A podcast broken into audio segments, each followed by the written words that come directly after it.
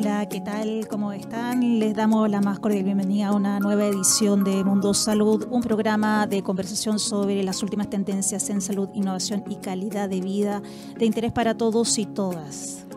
El Centro Nacional en Sistemas de Información en Salud, SENS, es una corporación sin fines de lucro que nace a partir de una iniciativa de las universidades de Chile, Católica, de Concepción, Valparaíso y Talco, y que además cuenta con el apoyo de Corfo. SENS, que seguramente la mayoría de nosotros no hemos escuchado, pero sí quienes están en la temática de salud digital saben muy bien de qué se trata, nace para desarrollar un sistema de salud más conectado innovar con tecnologías de la información en materia de salud, cerrar brechas de conocimiento en esa materia y además crear criterios para aplicar sistemas de información en salud con estándares de calidad.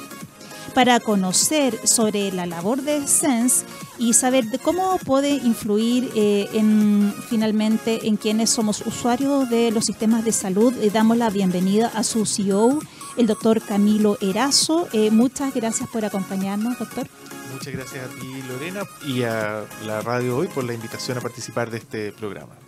Doctor, un poco eh, comenzando desde conceptos básicos. Em, en el último tiempo, eh, muchos hemos leído sobre salud digital. Em, en un momento había un proyecto de hospital digital que fue bastante prevalente, pero bueno, como que hubo ahí un, stop. Pero eh, quisiera que nos contara por qué es tan relevante eh, que el sector salud ingrese al mundo digital. ¿Cuáles son los beneficios asociados? Bueno, ah, tú lo mencionabas antes, hoy día eh, más que que el mundo de salud entre al mundo de la tecnología, la realidad es que la tecnología entró y muy fuerte al mundo de la salud. Y hoy día prácticamente todas las personas o, tienen o, están a punto de tener un teléfono en sus bolsillos en el cuales empiezan a darse cuenta que se puede usar para registrar actividades de salud, para llevar información, para utilizarlo en favor de la propia salud. ¿no? Eh, a nivel de las eh, personas, sin embargo, todavía hay poca claridad de cómo aprovechar al máximo esas tecnologías de información que hoy día tenemos disponibles en nuestro país para poder comunicarse mejor con el sistema de salud, con sus propios médicos, con otros pacientes, con otros grupos de personas que pueden tener problemas parecidos al mío. Eh, el SENS nace para llenar, digamos, un, eh, eh, vacío que tenemos en nuestro país donde hay muchos eh, brechas, le llamamos nosotros, o espacios de oportunidad que es necesario completar con mejores reglas, reglas conocidas para todos los que construyen estos sistemas de información, eh, poder usar un lenguaje común que nos permita entendernos ¿no? de qué estamos hablando ¿no? en respecto a salud digital y poder tener ciertos criterios mínimos de lo que deben cumplir los sistemas de información en salud. Eh, la invitación es bien amplia, ¿no? Hay muchas oportunidades para que las tecnologías de información eh, apoyen, mejoren la salud de las personas, pero en general la experiencia más cotidiana que tienen las personas hoy día es que eh, cuando interactúan con el mundo de la salud, como que se nota que está más atrasado que otros, ¿no? Hoy día hay otros eh, áreas, ¿no cierto?, de actividad que le ofrecen a las personas acceso a través de aplicaciones, canales online de comunicación, redes sociales. Hoy día comunicarse con el mundo de la salud a través de estas vías es difícil todavía. Las personas no tienen eh, la posibilidad, por ejemplo, de tener en un solo lugar, en su propio teléfono, toda su información de salud. Hoy día la realidad para la mayor parte de las personas es que se atienden en distintos tipos de hospitales, de clínicas, de centros de salud, pero cuando van a otro lado la información que se generó no va con ello.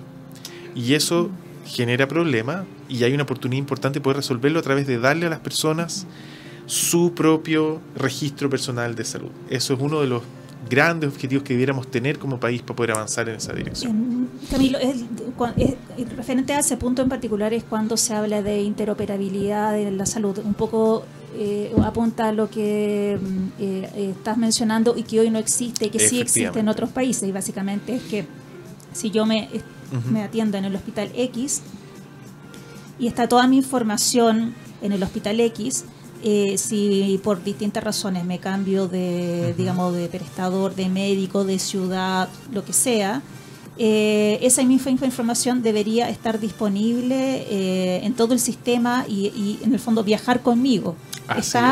Y no es que yo la lleve debajo del brazo, viaje conmigo en mi propia carpeta, sino que debería, en el fondo, el, médico desde otro lugar poder verla, visualizar, y que actualmente no está.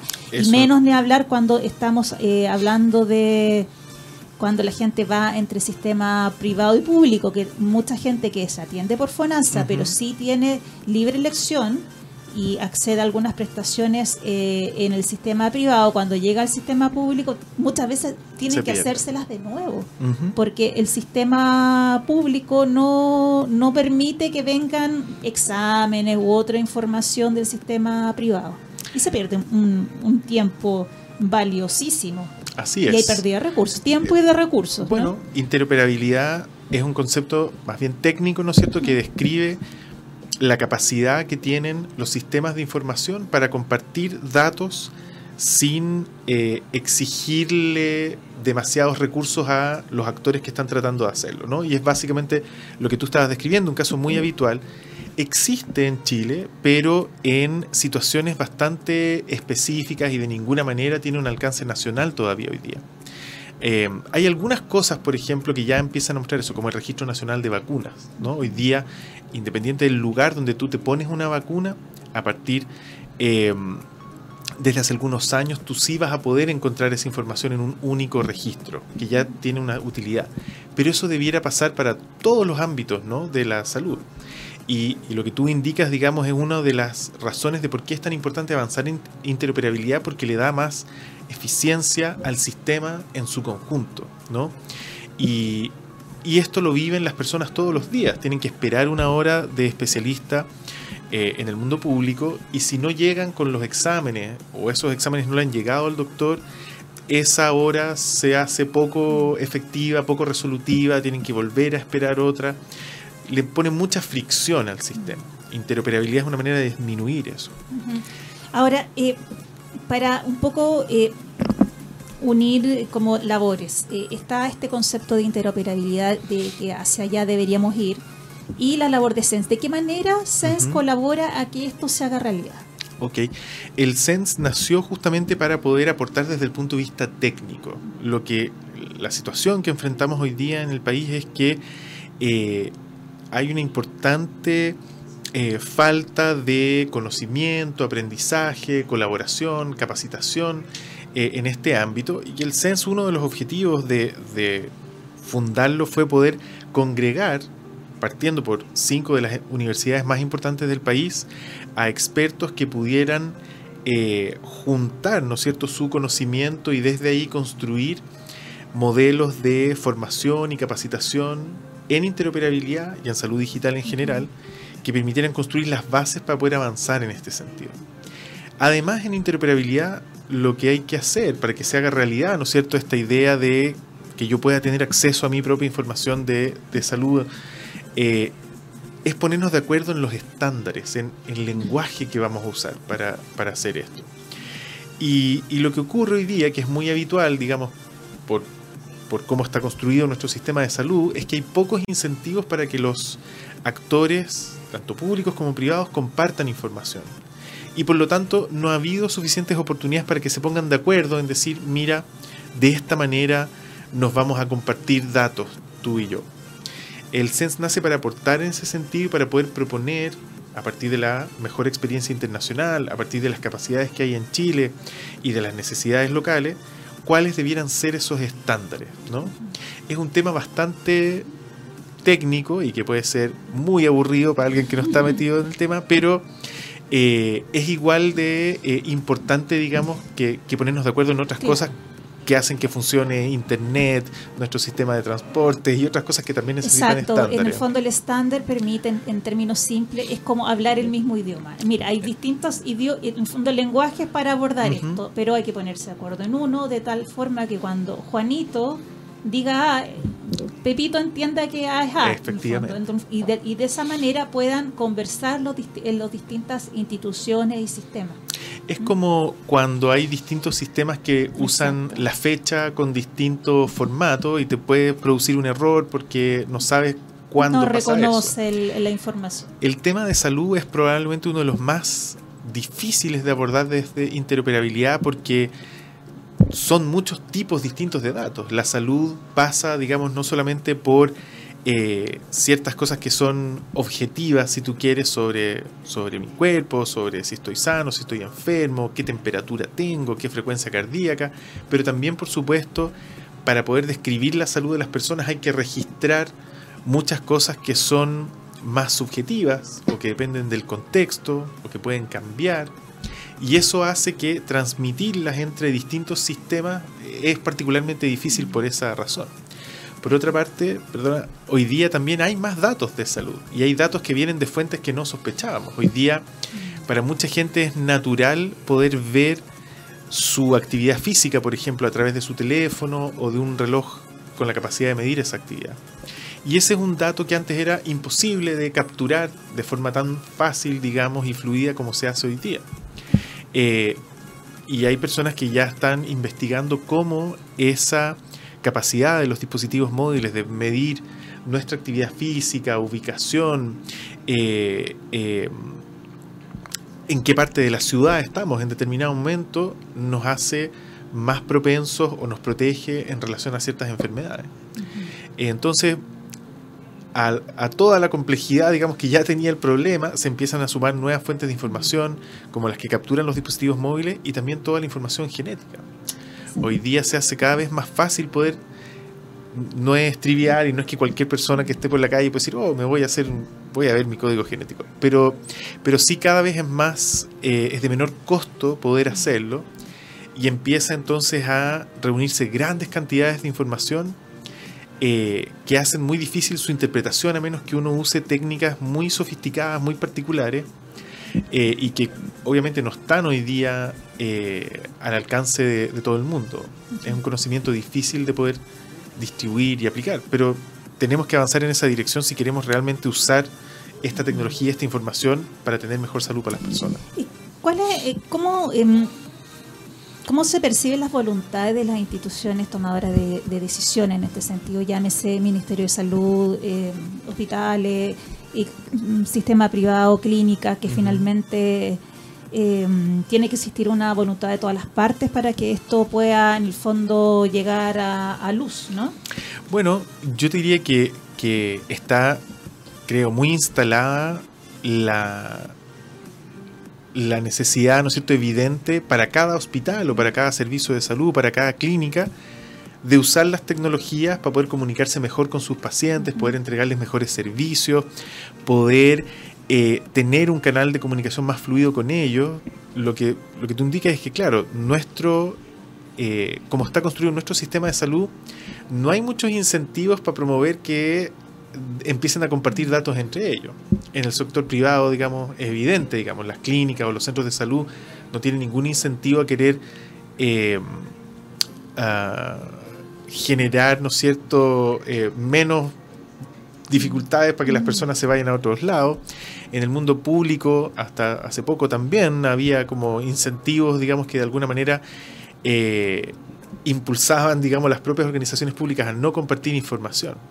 Y en la medida en que eh, ha ido madurando el sector, se han ido creando esos incentivos y se pueden generar mecanismos de financiamiento que eh, permitan distribuir, ¿no es cierto?, adecuadamente el esfuerzo que hace cada actor, uno esperaría que también disminuyeran las barreras para compartir esa información.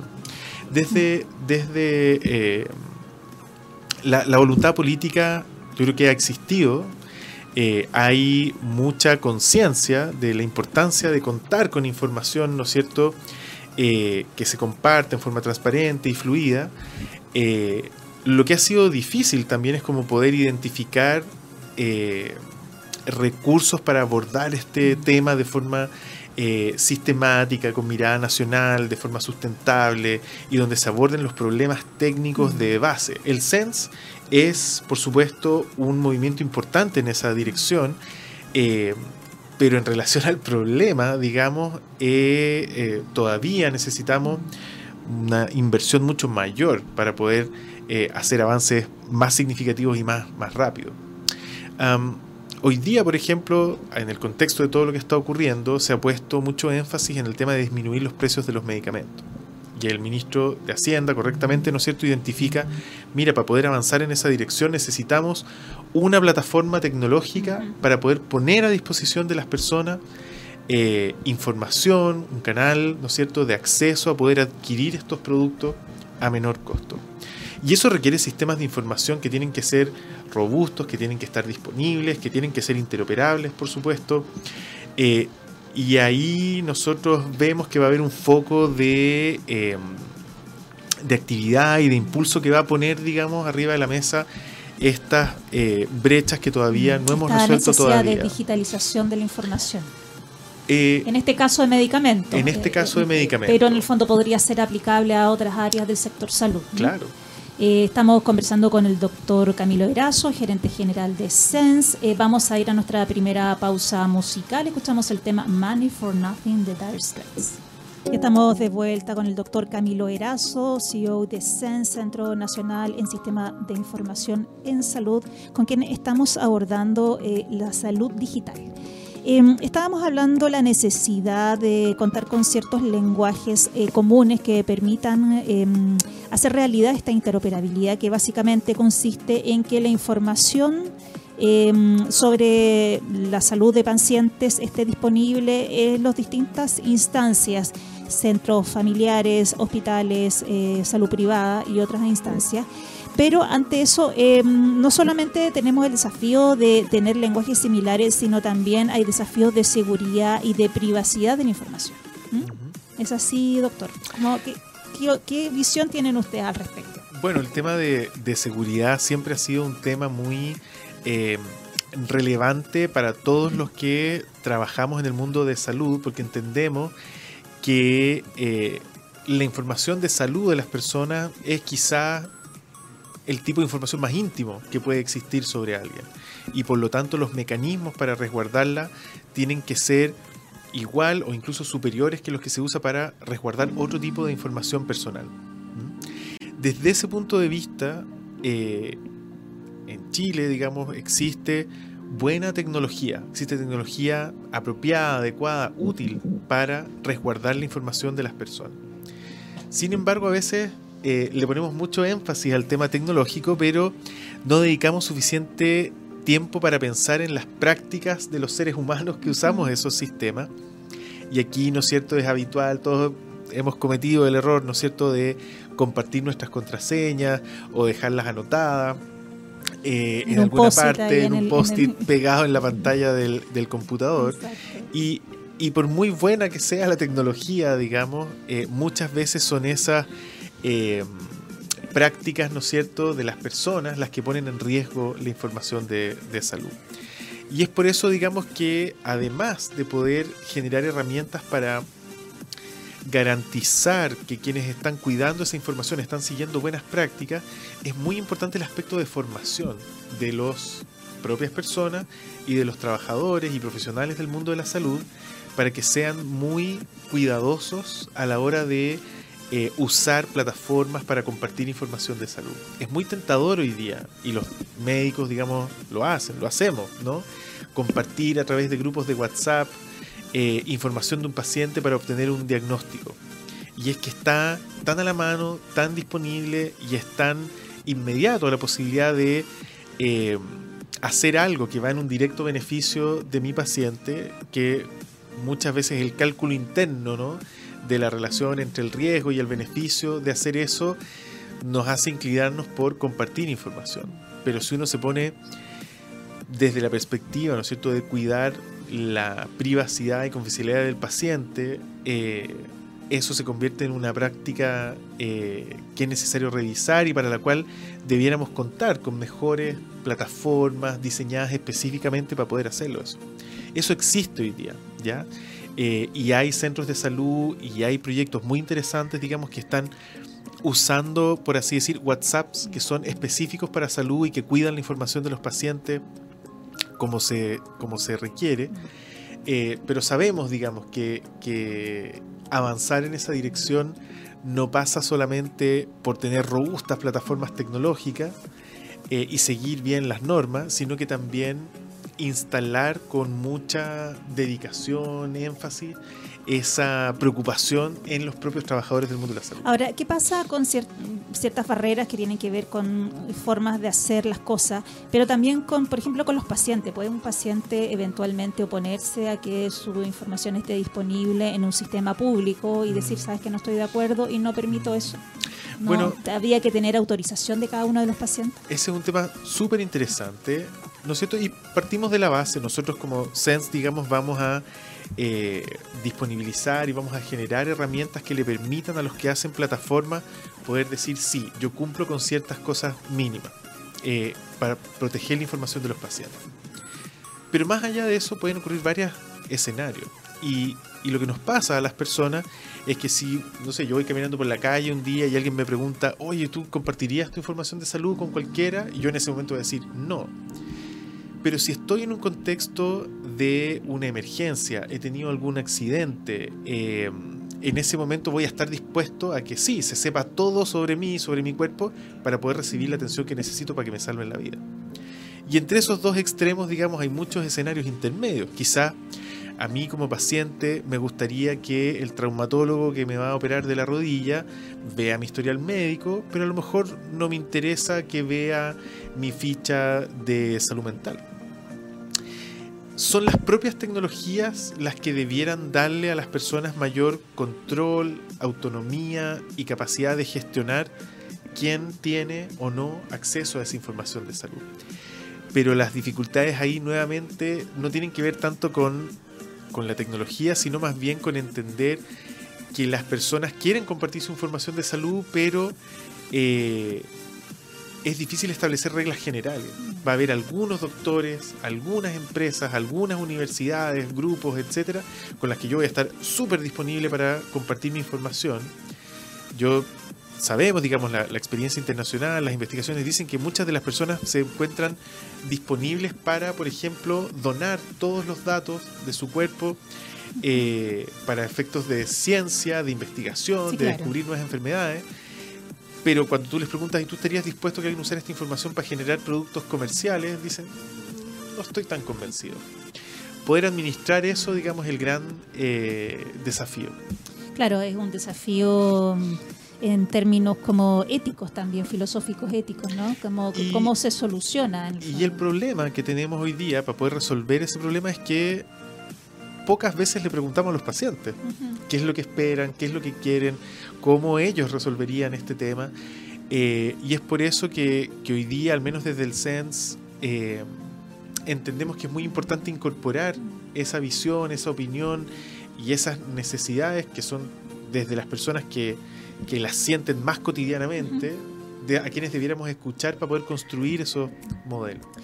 En términos para de, avance, eh, para eh, seguir avanzando en materia de salud digital, de interoperabilidad y de, otros, de otras materias eh, de salud digital, ¿cómo debería delinearse una política mm, pública de largo plazo? Porque de alguna forma ustedes están formados por universidades con apoyo Corfo, digamos que es un espacio relativamente cerrado en el fondo, ¿no? y a veces abierto, pero eh, finalmente hay actores importantes. Por ejemplo, el Ministerio de Salud debería liderar esto, ser un actor convocante, para que esto fuera em, una materia país. Bueno, es, es, muy interesante aquí ver también cómo lo han hecho otros países, ¿no?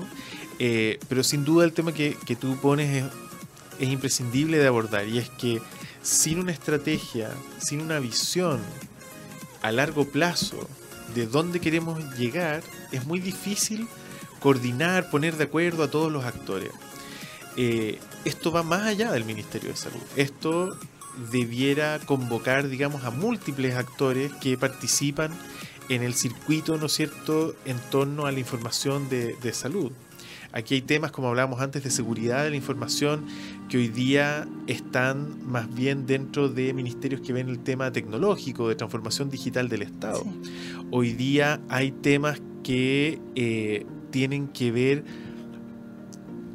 con cómo entendemos la relación o la profunda relación que existe entre eh, las acciones que hace el Ministerio de Salud y las que hace Desarrollo Social. Los centros de salud son los lugares donde se gestionan, se administran, se entregan eh, ¿no es cierto?, beneficios que son más bien de otros ministerios que no son de salud.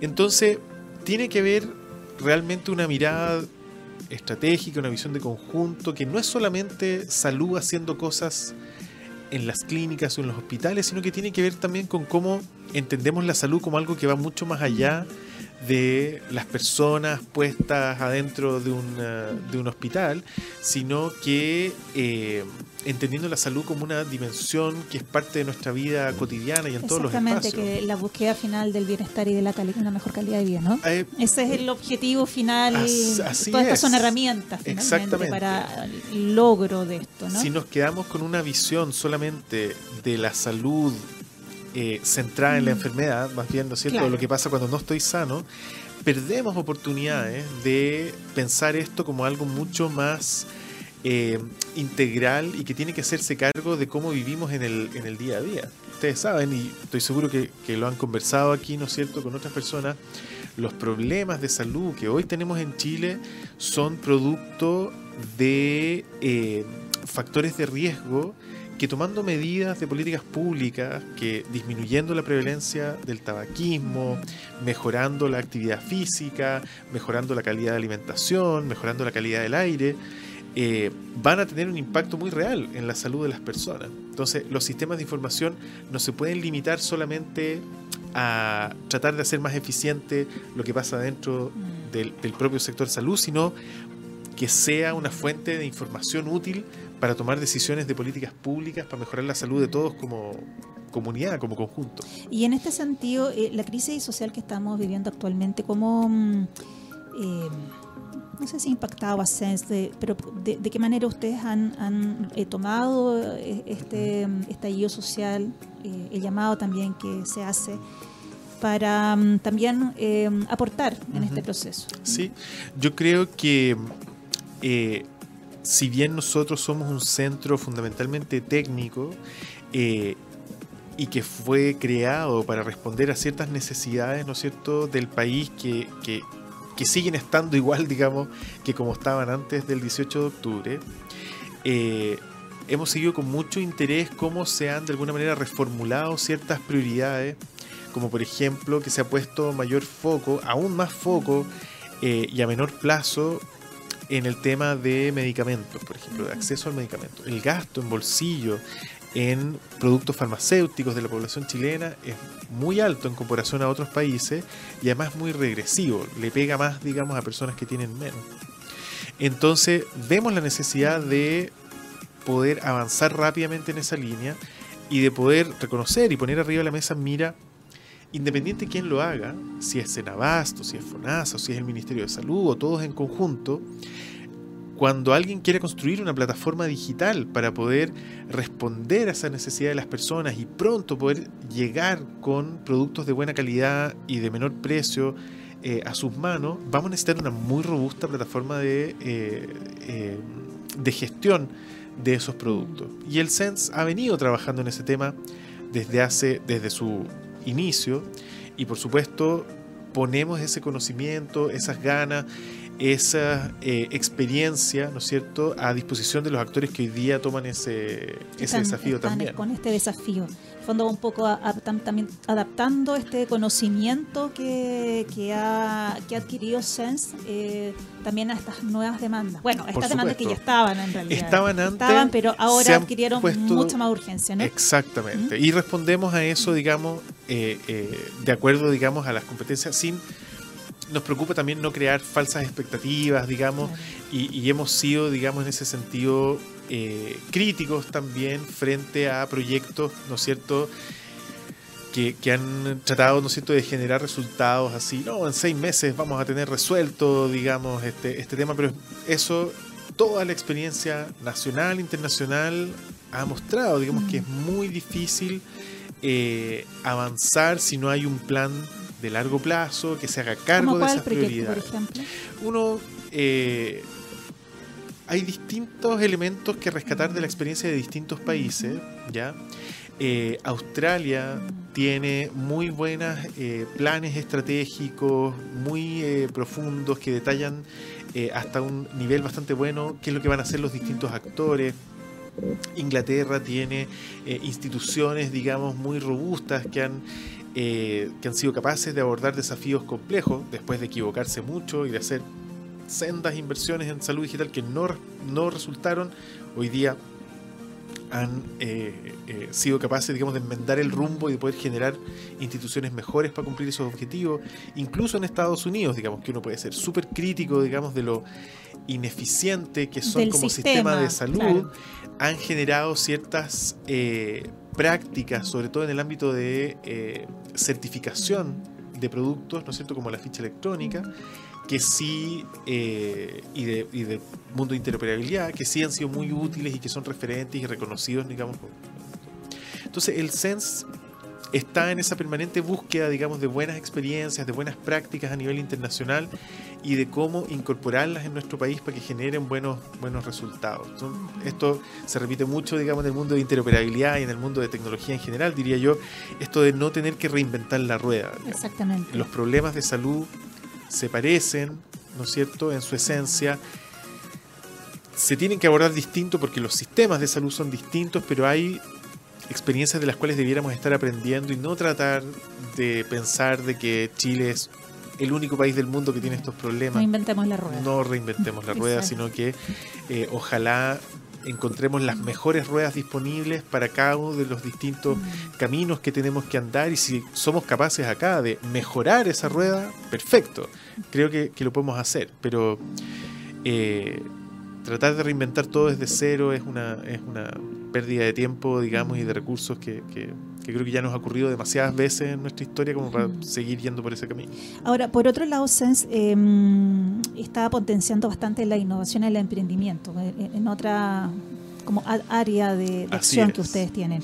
¿Cómo viene a conversar esta, digamos, búsqueda de lograr una interoperabilidad, pero por otro lado potenciar el emprendimiento que justamente ahora está bastante en, entredicho, está como en, una situación eh, bastante vulnerable en este momento, el emprendimiento en general, entendiendo que este tipo de emprendimiento es bastante particular.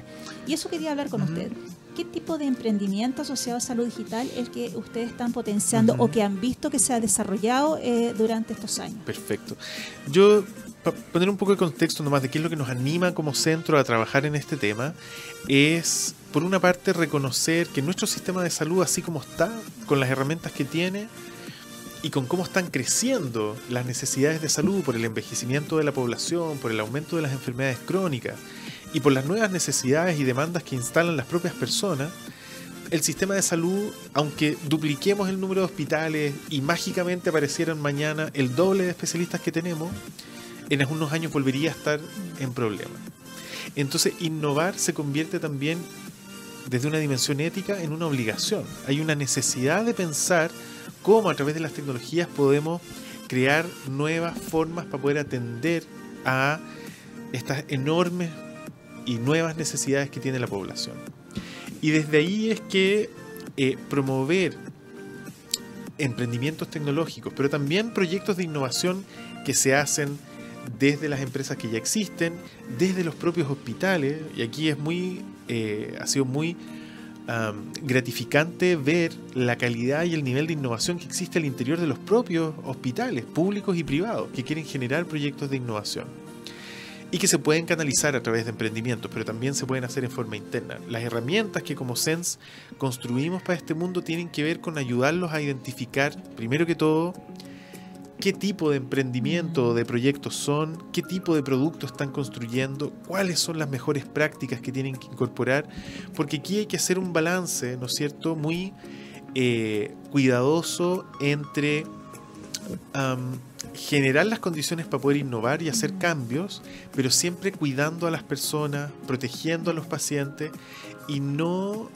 exponerlos a un riesgo innecesario o excesivo en, aras de probar una innovación. Exactamente, no todas las innovaciones hay que probarlas hasta el final. Las herramientas que nosotros eh, eh, generamos les sirven a los proyectos para entender en qué nivel están, cuáles son los próximos pasos que tienen que seguir en forma responsable y consciente para poder probar sus innovaciones cada vez con un mayor número de eh, personas y siguiendo los pasos apropiados, digamos, como para no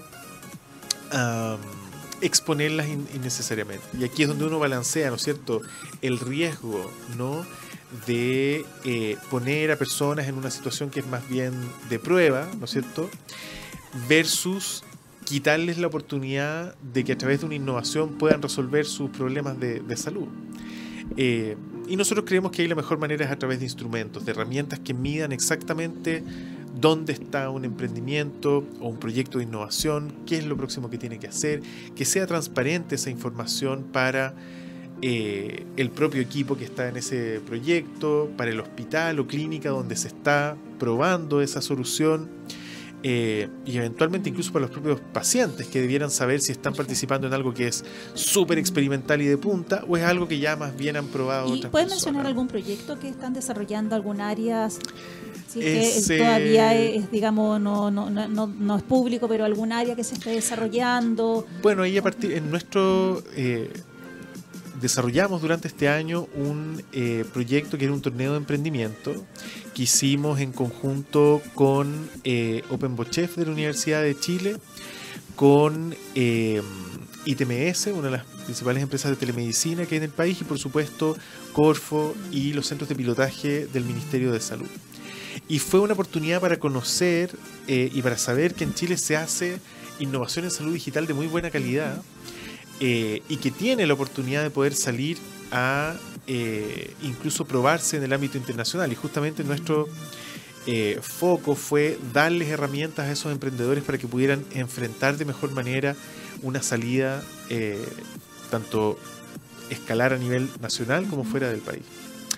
Y, y, ahí vimos proyectos muy interesantes, sobre todo en lo que tiene que ver con una mejor gestión, ¿no es cierto?, del el flujo eh, de los pacientes dentro de, un, de un, hospital, eh, proyectos muy interesantes también para el cuidado de pacientes con enfermedades crónicas.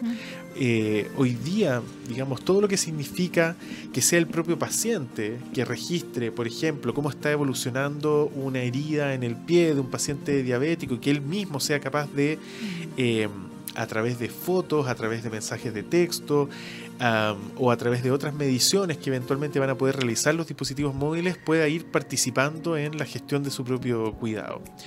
Em, todas las aplicaciones móviles de salud que le dan acceso directo a la persona a información que antes no tenía ninguna posibilidad de tener a la mano, eh, nos hacen sentirnos muy eh, entusiasmados de ver eh, que, existe un camino para que las personas puedan tomar un rol más participativo, más empoderado, ¿no? Respecto a su propia ¿Y estos emprendedores pertenecen a Bootchef necesariamente? ¿Son, ¿Cuál es el perfil? ¿Son estudiantes aún eh, todavía? Se recibieron de todo tipo. Y, claro, hay proyectos que son más universitarios, si tú quieres, pero, pero en general eh, los más... Eh, los que tienen, digamos, un, buen grado de, o, buenas posibilidades eventualmente de, seguir mejorando y todo, en general cumplen una característica importante que hay colaboración entre distintos actores. Entonces vas a tener gente muy buena desde el punto de vista técnico, otros quizás del mundo, de la salud. Y gente que sea buena también como para poder eh, pilotear y, entender, digamos, cómo instalarse en un territorio o establecimiento.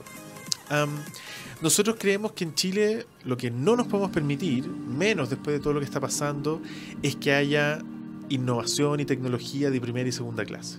Eh, por eso nos importa mucho que, y trabajamos coordinadamente con Corfo, con el Comité de Transformación Digital en este sentido, para que las herramientas que usemos sean consistentes y que en el fondo las personas que se atienden en el mundo público o en el mundo privado, cuando participan de algún proyecto de innovación, esas plataformas, emprendimiento, se miden de exactamente la misma manera. Yo creo que hoy día eh, queda muy claro que las personas, digamos, no estamos dispuestos a eh, tolerar, digamos, que se nos trate en forma distinta respecto a este tema también. Y por eso pensamos que todas las herramientas, todas las plataformas que se usan en el sistema de salud, independiente de donde sea, debieran cumplir con exactamente los mismos requerimientos. Y eso es una parte importante que hacemos de estandarizar también, buscar estandarizar herramientas y criterios de calidad a la que todos los actores tengan que eh, someter en el sentido de aplicar, cumplir y en el fondo garantizar, digamos, que cumplen esos requisitos mínimos. Camilo, nos quedan muy pocos minutos, pero mi última pregunta antes de que, de que finalicemos el programa. Eh, una vez que eh, un emprendedor eh, o, un grupo de emprendedores, bueno, pasa por esta experiencia del Open Chef, el torneo, ¿Cuáles serían los siguientes pasos para seguir avanzando en su propuesta? cómo ustedes también pueden eh, asesorarlos o en el fondo acompañarlos en este camino? Yo hoy día eh, nosotros estamos ah, apoyando muy eh, enérgicamente, digamos, a una iniciativa de Corfo que se llama Colaboratec y donde justamente se crean toda una serie de servicios de apoyo, de acompañamiento para emprendedores y donde están también nuestras propias eh, herramientas. Para mí ese mm. hoy día sería como un primer lugar natural donde las personas que están emprendiendo, generando proyectos, debieran acercarse para conocer qué es lo que tiene disponible Corfo, que es la principal fuente, ¿no es cierto?, de financiamiento para proyectos de, de innovación y cómo desde ahí, desde Colaboratec, pueden acceder a el apoyo, al acompañamiento, a las herramientas de evaluación con las que cuenta el CENS. Por supuesto, si hay alguien que por alguna razón no puede hacerlo a través de, Corfo, que quiere acercarse directamente a nosotros, puede buscar ahí en nuestra página web www.sense.cl en el área de calidad, en el área de innovación, van a llegar, digamos, a poder comunicarse con las personas que los pueden eh, acompañar. Pero yo creo que aquí hay una invitación muy transversal, no solamente a las empresas nuevas o, proyectos pilotos, sino también incluso a empresas establecidas que quieran demostrar, ¿no es cierto?, al resto que están haciendo las cosas bien, también se pueden acercar y eh, recibir, ¿no es cierto?, aplicar a través de eh, nosotros estas herramientas que les van a permitir decir que están eh, cumpliendo con ciertos mínimos exigibles para, para la innovación viene de muchos lados, no solamente desde el mundo que recién está emprendiendo, sino también de empresas con trayectoria o organizaciones que dentro de su misma estructura realizan innovación. Así es, sí. Y, que impactan de manera positiva al interior de la organización y también en forma externa. Y, para, y todos deberían estar disponibles exactamente. para, todos bienvenidos a CES,